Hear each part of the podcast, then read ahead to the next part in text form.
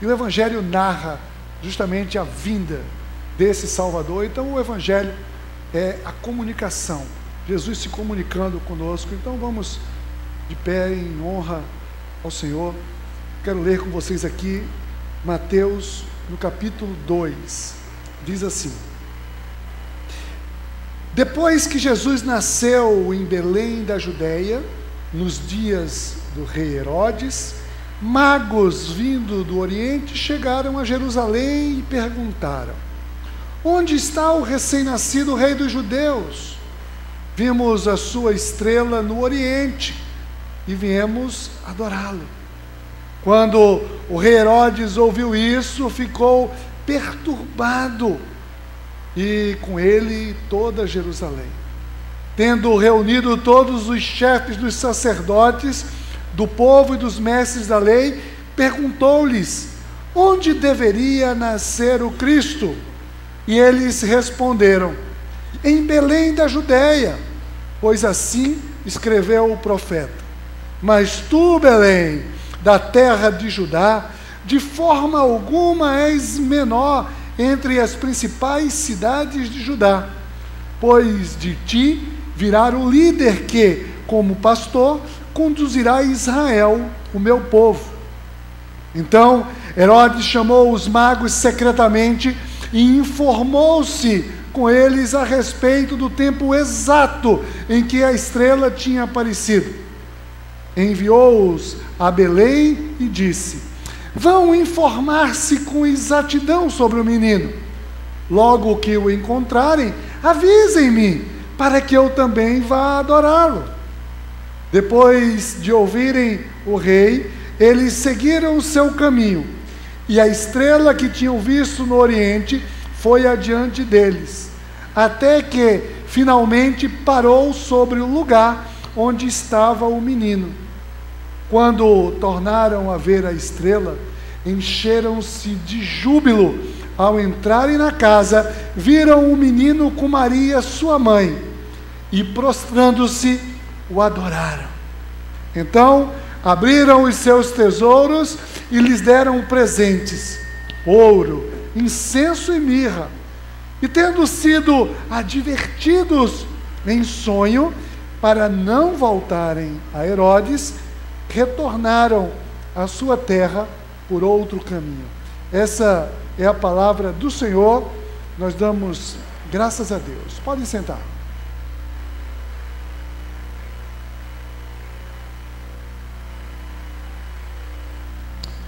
Hoje estamos iniciando mais um período de colheitas aqui na paz. Sim, essa é a nossa missão. É por isso que nós somos obstinados. Nós queremos colher vidas. Nós queremos estar colhendo vidas para o Senhor. É isso que nos move, é isso que nos traz aqui, é isso que nos faz uma comunidade. E temos aproveitado já há dois anos o calendário regular para nos organizarmos em estações. Nós chamamos a divisão aí do, do, no ano em algumas estações e cada trimestre uma estação. O ano de 2015 foi fantástico aqui na Paz, fantástico.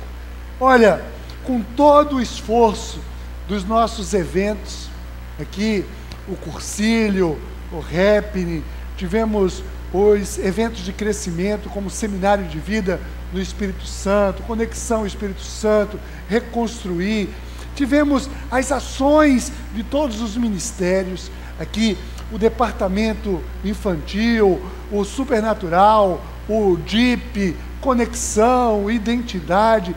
Tivemos momento a dois, os encontros do OPA. Olha quantos eventos o CR semanalmente aqui, quantos eventos, quantas coisas, quanto esforço foi empreendido ao longo de 2015 e nós chegamos ao final do ano com uma marca histórica aqui das nossas 100 células. 100 células foram implantadas, 100 lares foram abertos, né? E muitos já estão aí na iminência de multiplicar. E tem muita coisa vindo por aí. Nós passamos a barreira das 250 confirmações no ano aqui, pessoas que deram um sim para Jesus. Estamos satisfeitos? Não. Não estamos satisfeitos. Estamos felizes, estamos contentes, alegres, mas nós queremos mais. Queremos muito mais. Nós temos muito mais, porque ó, por mais que tenhamos, tenhamos feito aqui, tem muito a ser feito. Muitas pessoas a serem aí alcançadas. Muitas pessoas a serem alcançadas. Nós precisamos ministrar. E nós vamos começar tudo de novo. Cursilhos, mentoreios de casais, momento a dois, opa, departamento infantil, acampamento, tudo. Nós vamos começar tudo de novo. Agora, né? Nós, como eu já disse antes aqui, nós vamos já reiniciar daqui a na outra semana o PDL. Nós precisamos de líderes consolidados, formados. Então nós estamos agora nesse primeiro trimestre é a estação do cultivo, aonde a gente lança a semente para que depois possamos cuidar da semente, fazê-la crescer e colher vidas ao longo desse ano. Agora em janeiro, já como dissemos antes, nós vamos começar já com o acampamento de adolescentes. E olha, são 200 adolescentes sendo ministrados, fora os quase 100 adolescentes trabalhando, ali jovens adolescentes trabalhando. Então temos muito a fazer.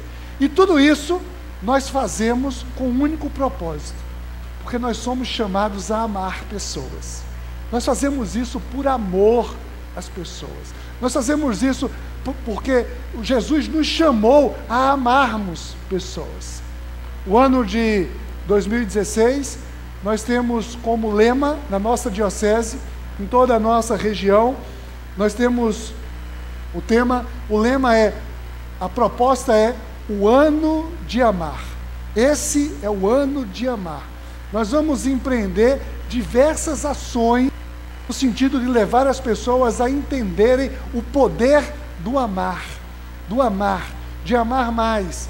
Olha, logo depois do carnaval, todo o período de quaresma, nós vamos ministrar aqui uma, uma, uma campanha, serão, até a Páscoa, serão 40 dias de amar.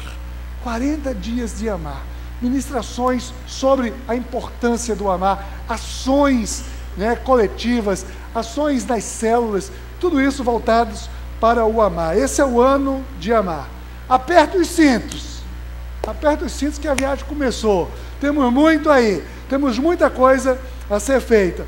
E por com isso precisamos aprender. Temos muita coisa a aprendermos. Nós olhamos para o passado, aprendemos com os nossos erros. Nós temos aqui, ó, a fonte de todo o nosso aprendizagem, toda a nossa aprendizagem vindo aqui. E é justamente nesse nosso afã de aprender mais, para conquistarmos exponencialmente muito mais, hoje nós estamos iniciando uma série de mensagens que vamos ministrar nesse mês de janeiro, nesses cinco domingos de janeiro, e o nome da série é Aprendendo com os Sábios. Aprendendo com os Sábios. Lições para toda uma vida.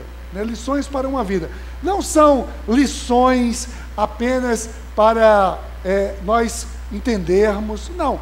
Lições para serem ali aplicadas na sua vida profissional, na sua vida ministerial, na sua vida acadêmica, na sua vida familiar, nos seus relacionamentos. São lições práticas, lições que nós precisamos para que possamos viver.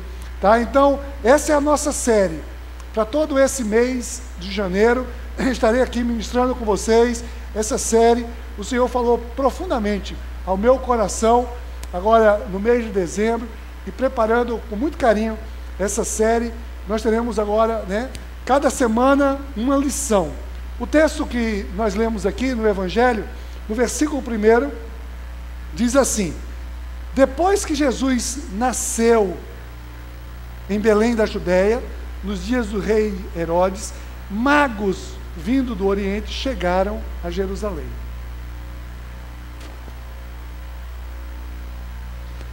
Quem são essas figuras que nós comumente chamamos dos reis magos? Né? Os três reis magos. Todo mundo já ouviu falar nos três reis magos, né? Ah, os magos da lapinha, ali, que fica ali no desenhozinho da lapinha, e fica ali no presépio, os magos que vieram, né, orientados por uma estrela. Quem são esses magos? Né? Qual o objetivo? O que, que eles têm a nos ensinar? É importante nós destacarmos que esse texto que nós lemos no Novo Testamento é a única referência que se faz a esses homens. A única. São esses versículos que acabamos de ler aqui. Nenhum outro texto traz mais nada, absolutamente nada, sobre esses homens. Mas a tradição da igreja, os relatos históricos, muitas coletâneas em, né, ao longo da história da igreja, traz muitas pistas de quem sejam esses homens. Né? Eles foram chamados de reis, como reis magos. Primeiro, é importante saber que a palavra mago significa sábio, né? sábio. São pessoas sábias que vieram com toda a sua sabedoria ali contemplar o Rei dos Reis. E por que reis? Talvez uma alusão ao que foi é, a profecia contida né, que no livro dos Salmos, um salmo de Salomão, que diz assim: o Salmo 72 diz assim: que os reis de Tarsis e das regiões litorâneas lhe tragam tributos. Os reis de Sabá e de Sebá lhe ofereçam presentes. Incline-se diante dele todos os reis e sirvam-no todas as nações. Existia uma profecia que todos os reis da terra iriam se prostrar diante do Rei dos Reis, do Senhor dos Senhores. Daí, talvez veio né, essa alusão, esses homens, esses sábios, tidos como reis de diversas localidades, tá? E existem muitas versões históricas ah, sobre a quantidade. Será que foram três mesmos? Será que foram mais? Alguns dizem que foram mais, foram cinco. Outros dizem que foram uma dezenas, dezenas de reis. E, assim, a maioria, né, o maior consenso histórico narra como sendo uma alusão a três reis, não porque a importância da quantidade, mas por causa do princípio do ensino. A palavra de Deus, as suas histórias são para nos ensinar coisas.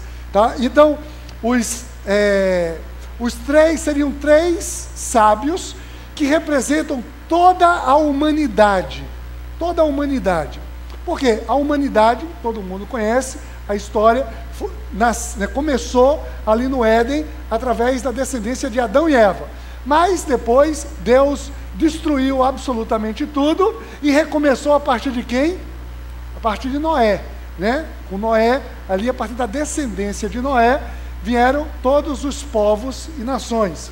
E aí, nós temos justamente na tradição, esses três reis seriam representantes de, da, da, de toda a parte da humanidade da descendência de Noé. Por exemplo, um deles né, foi é, o consenso no nome dele como sendo Melchior. Melchior, ele, um idoso, na, na casa dos seus 70 anos, de raça branca, e representando toda a população, né, toda a humanidade ali que vivia para o lado da Europa, a raça branca, toda a raça branca. Tinha um outro que era Gaspar, um jovem, cerca de 20 anos de idade, de raça amarela e que representava o filho de Sem, né? Se Melchior era a descendência de Jafé, a raça branca, tinha Gaspar, a descendência do extremo oriente, que seriam os filhos de Sem, a descendência de Sem. E ainda tinha um outro, terceiro, Baltazar. Baltazar, um homem maduro, na casa dos seus 40 anos, é, representante da raça negra, dos descendentes de Cã. Ou seja, uma representação de todas as raças, todos os povos e nações, como se todos os reis da terra estivessem simbolizados naqueles três homens. Mas o fato bíblico, o fato bíblico inconteste, né, que é, apresenta ali, é que eles eram magos. O texto do Evangelho diz que eles eram sábios. E sábios têm muito a nos ensinar. Então hoje nós queremos aqui começar algumas lições. Vamos ver, né, com base nesses versículos aqui, o que é que esses sábios podem nos ensinar. Pode ensinar a minha vida, a sua vida, a cada um de nós. Então hoje, dando início a essa série, nós vamos refletir na primeira das cinco lições. Você tem aí o seu gás, você quer fazer o acompanhamento, e a primeira das cinco lições dessa série é: mova-se na direção, em direção ao Senhor. É preciso mover-se em direção ao Senhor. Essa é uma lição que os sábios nos deixam.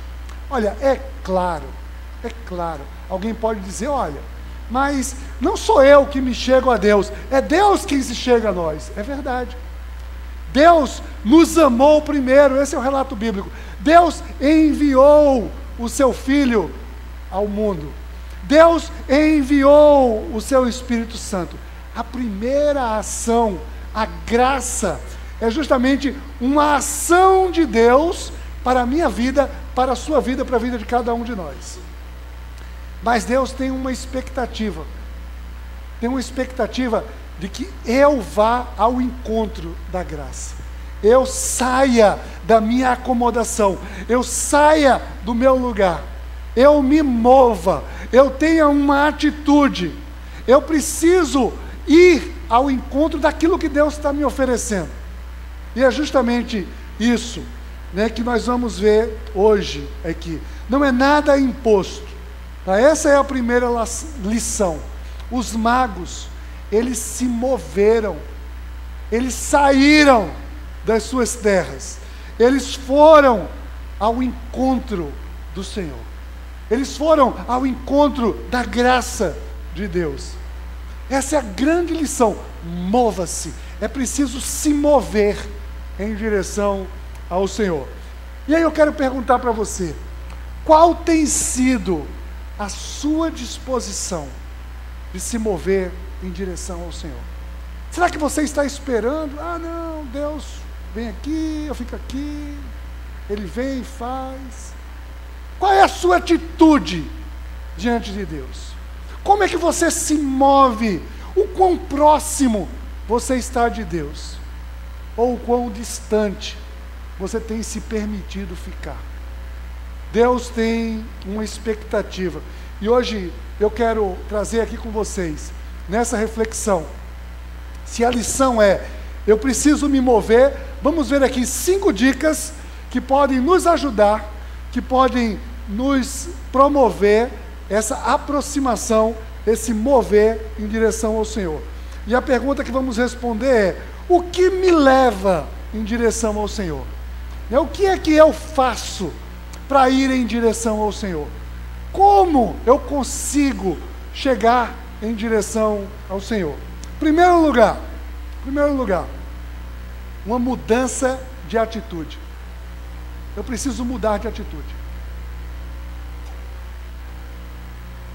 Eu não posso continuar passivo ou do mesmo jeito. Não.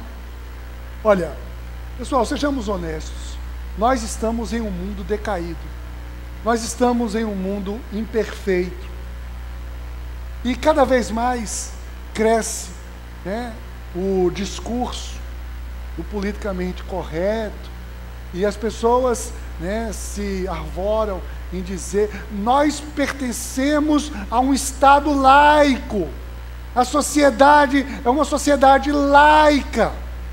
E parece que você falar do espiritual, parece que você falar do elemento transcendente, parece que é uma alienação ou uma agressão às pessoas. O Estado, né, organização, instituição, pode ser laico, mas nós não somos, nós somos espirituais. Nós temos uma vida espiritual. Eu preciso mudar definitivamente, eu não posso ir de acordo com a estrutura desse mundo. E a nossa rotina nesse mundo nos conduz única e exclusivamente às coisas desse mundo. E quase sempre, preste atenção, quase sempre nesse mundo vai falar mais alto, sabe o que? O egoísmo, a autossuficiência, a vaidade, o orgulho, a ambição desenfreada. As pessoas estão voltadas só para si. E isso faz com que as pessoas entrem numa competitividade desenfreada. Amar uns aos outros já foi para o espaço há muito tempo. Muito tempo. As pessoas estão competindo, estão combatendo uns aos outros. E nessa sede desenfreada, numa atitude desenfreada, nós estamos degradando a natureza. A humanidade degrada a natureza, que foi dada para cada um de nós, para que nós fôssemos gestores, né? nós dominássemos sobre toda a natureza. Nós ignoramos a necessidade coletiva, a necessidade dos outros. Nós estamos atentos somente às nossas necessidades. A humanidade promove guerras e destruições. Destruições. Em nome de um poderio econômico, enfim, tantas razões que levam à guerra. E eu não quero que você se sinta, ah, é verdade, isso aí, esses povos, essas nações, esses governantes, essas pessoas. Não. Eu quero que a gente olhe para cada um de nós. Para cada um de nós na nossa, no nosso dia a dia, no nosso cotidiano, nós temos buscado as coisas de Deus ou as coisas desse mundo, como o mundo oferece somente. Olha o que disse o apóstolo Tiago: portanto, qualquer que quiser ser amigo do mundo, constitui-se inimigo de Deus. Pessoal, não anota aí e dizer assim, pastor Geiso disse isso. Não, não, pastor Geiso disse nada.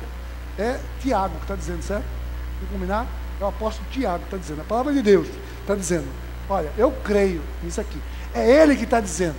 Quem quer se constituir amigo do mundo, essas coisas para si, está se constituindo inimigo de Deus. Inimigo de Deus.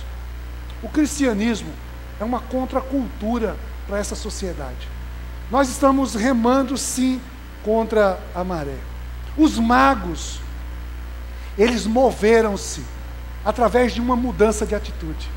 Eles estavam lá, encastelados, eles tinham os seus domínios, a sua região, eles dominavam, mas eles saíram em humildade, largaram tudo e foram se prostrar humildemente diante do único, do soberano, do Rei dos Reis, do Senhor dos Senhores. Humildade é eu reconhecer que existe alguém acima de mim, alguém que é todo-poderoso, alguém que me ama. Eu só posso me mover em direção a Deus se eu tiver um coração humilde, se eu me converter em humildade. O Senhor é maior que, do que as minhas ambições. A vontade de Deus é soberana sobre a minha vontade. Eu preciso ter humildade. Jesus veio mudar a lógica desse mundo. Jesus veio propor coisas do tipo: quem quiser ganhar a, a sua vida tem que perder. Jesus disse: aquele que quiser ser Senhor sobre todas as coisas, que seja o primeiro que sirva. Jesus disse: aquele que te bater numa face, dá a outra. Jesus inverte completamente a lógica desse mundo, porque quem quer se constituir amigo desse mundo é inimigo de Deus. E Jesus vem mudar, e é preciso mudar. Eu só posso me achegar ao Senhor, eu só posso me mover ao Senhor se eu mudar de atitude, se eu tiver humildade. Quer se mover em direção a Deus? Mude de atitude. Saia Saia do seu orgulho, do seu poder. Eu não sei o que, é que te dá poder. Às vezes as pessoas são empoderadas por talentos, são empoderadas por condições econômicas, por status. Eu não sei o que é que te dá poder, mas nenhum poder é maior do que o poder do Senhor que está acima de nós. Tudo isso é passageiro, tudo isso é banal. Nós precisamos nos mover em direção ao Senhor, mudando de atitude. Mas a segunda dica, sabe o que é que me move em direção ao Senhor? É o firme desejo de encontrá-lo. Eu preciso ter o firme desejo, eu preciso desejar encontrar ao Senhor. Não é ao acaso que nós encontramos com Deus. Não. Olha, Deus está em todo lugar. Né? A palavra de Deus diz que os céus proclamam a glória do Senhor. A natureza reflete a sua glória. Nós podemos encontrar o Senhor em absolutamente todas as coisas, mas eu preciso ter o desejo. Eu preciso ter a vontade. Eu preciso ter a motivação. O Senhor demonstrou interesse por nós. Nós temos demonstrado interesse por Ele. Olha só, os sábios desejaram, diz no versículo 2, e perguntaram: onde está o recém-nascido Rei dos Judeus? Onde está? Eu quero ir atrás, eu desejo. Eles perguntaram: aonde é que eu posso encontrá-lo? Eu quero, eu quero mais, eu quero saber aonde é que ele está. O problema é que muitas vezes nós até queremos Deus, mas muitas vezes a nossa motivação é errada, uma motivação egoísta. Infelizmente, muitas pessoas estão à busca de um Deus que lhes sirva, que seja seu servo, para fazer as suas vontades, atender aos seus anseios, os seus desejos. Nós precisamos aprender a desenvolver um coração apaixonado pelo Senhor. Nós precisamos desejar com humildade reverente. Nós precisamos nos achegar ao Senhor com profundidade e não ficar só na superficialidade. É como o salmista Davi bradou né, no Salmo 42, versículo 2, o salmista diz: Vê que lindo! Ele diz assim: A minha alma tem sede de Deus, do Deus vivo. Quando poderei entrar para apresentar-me a Deus? Olha, o desejo do salmista. Esse deve ser o nosso desejo. A minha alma tem sede de Deus. Né? Santo Agostinho dizia que todo mundo tem um vazio no seu coração que é do tamanho de Deus, que nada vai suprir os seus anseios, a não ser quando você encontra esse Deus maravilhoso que entra no seu coração. Os sábios estavam convictos do seu desejo de encontrar o Senhor. Eles queriam, eles fizeram o que estava ao seu alcance, eles se moveram pelo desejo. Como está o seu desejo de encontrar, de estar, de se mover em direção ao Senhor? Pense nisso. Terceira dica: para me mover em direção ao Senhor, eu preciso ser parte de um grupo. Eu preciso ser parte de um grupo.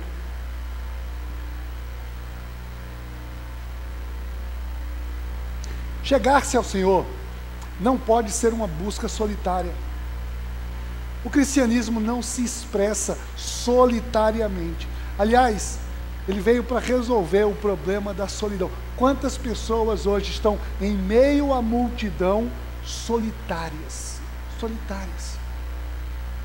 O cristianismo traz a cada um de nós uma proposta, uma experiência em corpo. Nós somos um corpo, nós somos agora um grupo, nós precisamos uns dos outros nós estamos reunidos.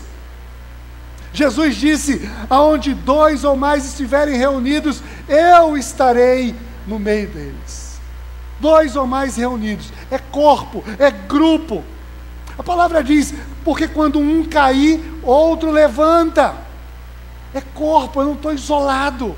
Eu preciso, eu preciso de você, você precisa de mim, né? Nós precisamos de Cristo até o fim, né? Eu preciso de você, você precisa de mim. Eu podia ficar cantando aqui, mas é verdade.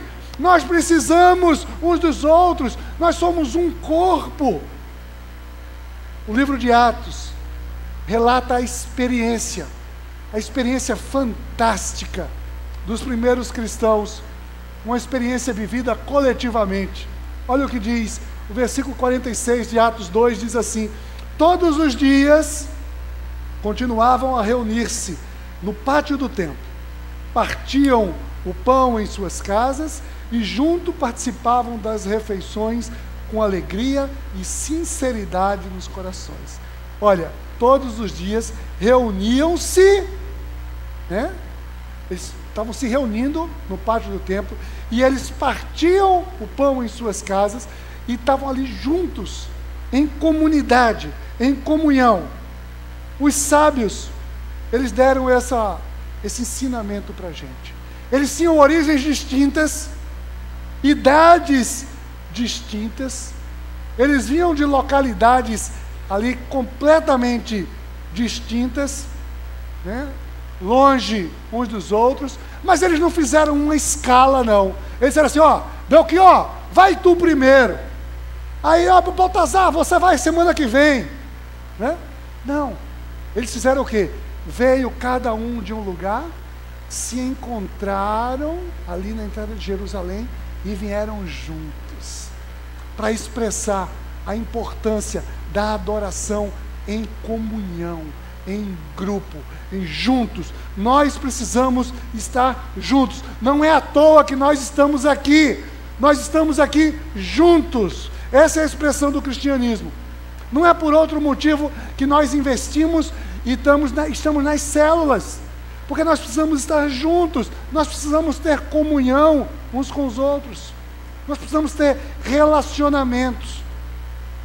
Ninguém, preste atenção nisso, ninguém se move em direção ao Senhor indo a uma igreja. Não. Mas somente quando toma a decisão de ser igreja. Eu não vou a uma igreja, eu sou igreja, eu sou parte de um todo, eu participo de um grupo. Não abra mão de participar de um grupo. Nós somos chamados a, a vivermos a nossa fé em grupo, em comunidade. Ninguém tem todas as habilidades. Não, ninguém tem todas as habilidades. Ninguém tem todos os dons. Ninguém pode fazer todas as coisas. Nós precisamos uns dos outros.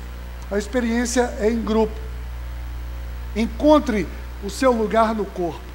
Decida sair da arquibancada, venha para o campo de jogo, venha jogar. Quem sabe esse ano você decide se envolver, se engajar em um ministério, servir em algum ministério, fazer alguma coisa em prol do corpo. Não é assim, ah, eu estou precisando me ocupar. Não! Não é preciso, não é uma coisa, eu estou precisando me ocupar, não. Eu tenho necessidade de dar de servir, de ser parte do corpo. Deus tem expectativa com a minha vida.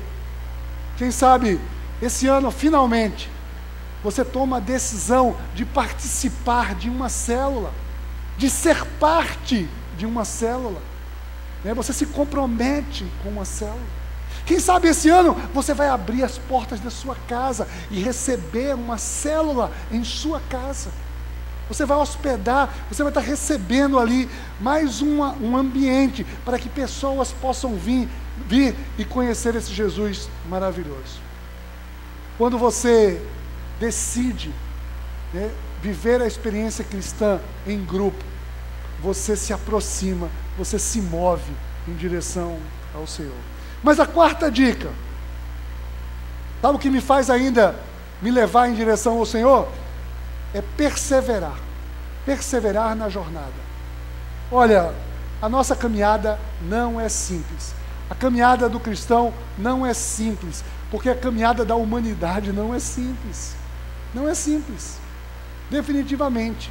Existem percalços, existem problemas, né? Nós precisamos é, encarar, encarar as dificuldades. Paulo diz que o espírito milita contra a carne. Nós somos o tempo todo tentados em todas as coisas. Nós somos tentados, sim, e perseverar. Perseverar significa ter constância, ter continuidade, ter duração. Não é apenas uma efusão momentânea, é perseverar. Não é apenas se reunir um cada domingo ou eventualmente, não, é perseverar diariamente. Nós somos chamados a uma jornada de superação, de desafios nessa vida. Jesus ensina em Mateus 24, 13, ele diz: Mas aquele que perseverar até o fim será salvo. Ó, aí Jesus está dizendo agora, viu? Ah, ali foi Tiago, agora é para Jesus. O cara está dizendo, não é Jesus não. Né? Aquele que perseverar até o fim, ele será salvo.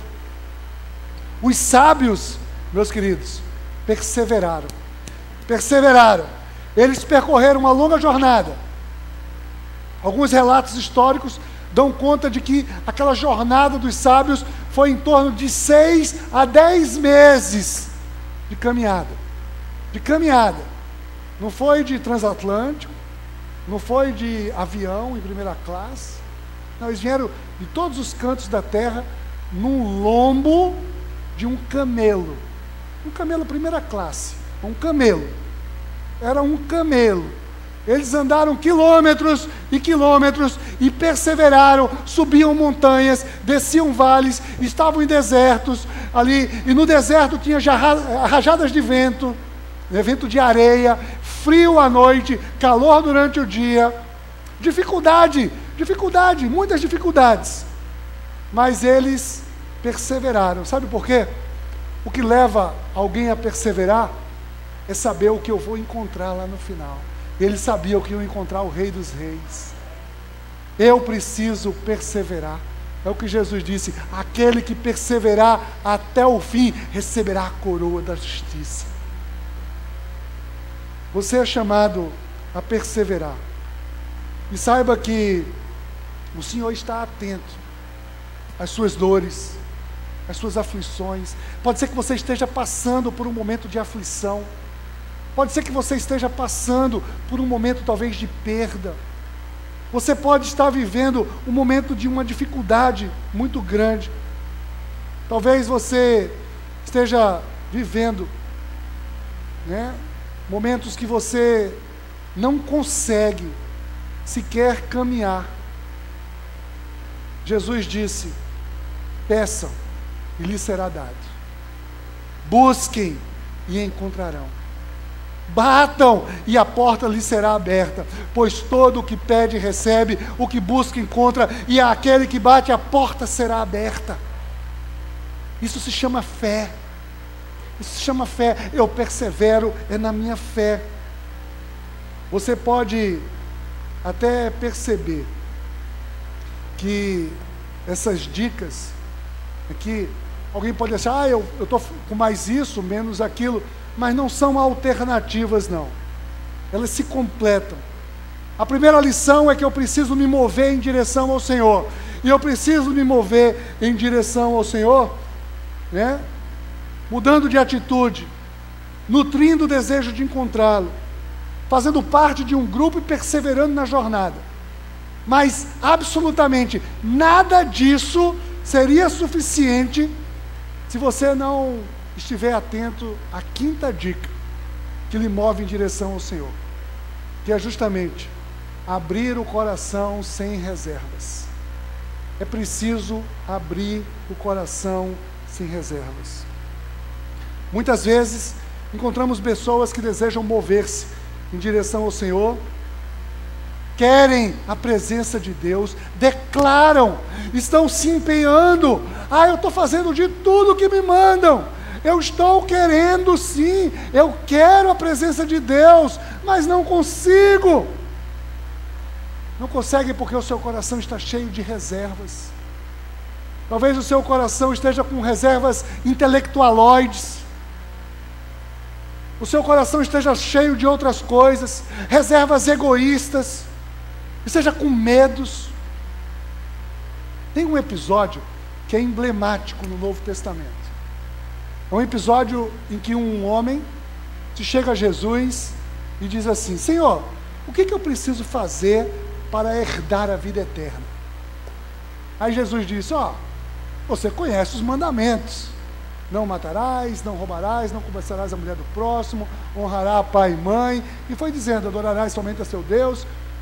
Aí ele pegou e disse assim: Ah, Senhor, isso já tenho feito desde a adolescência.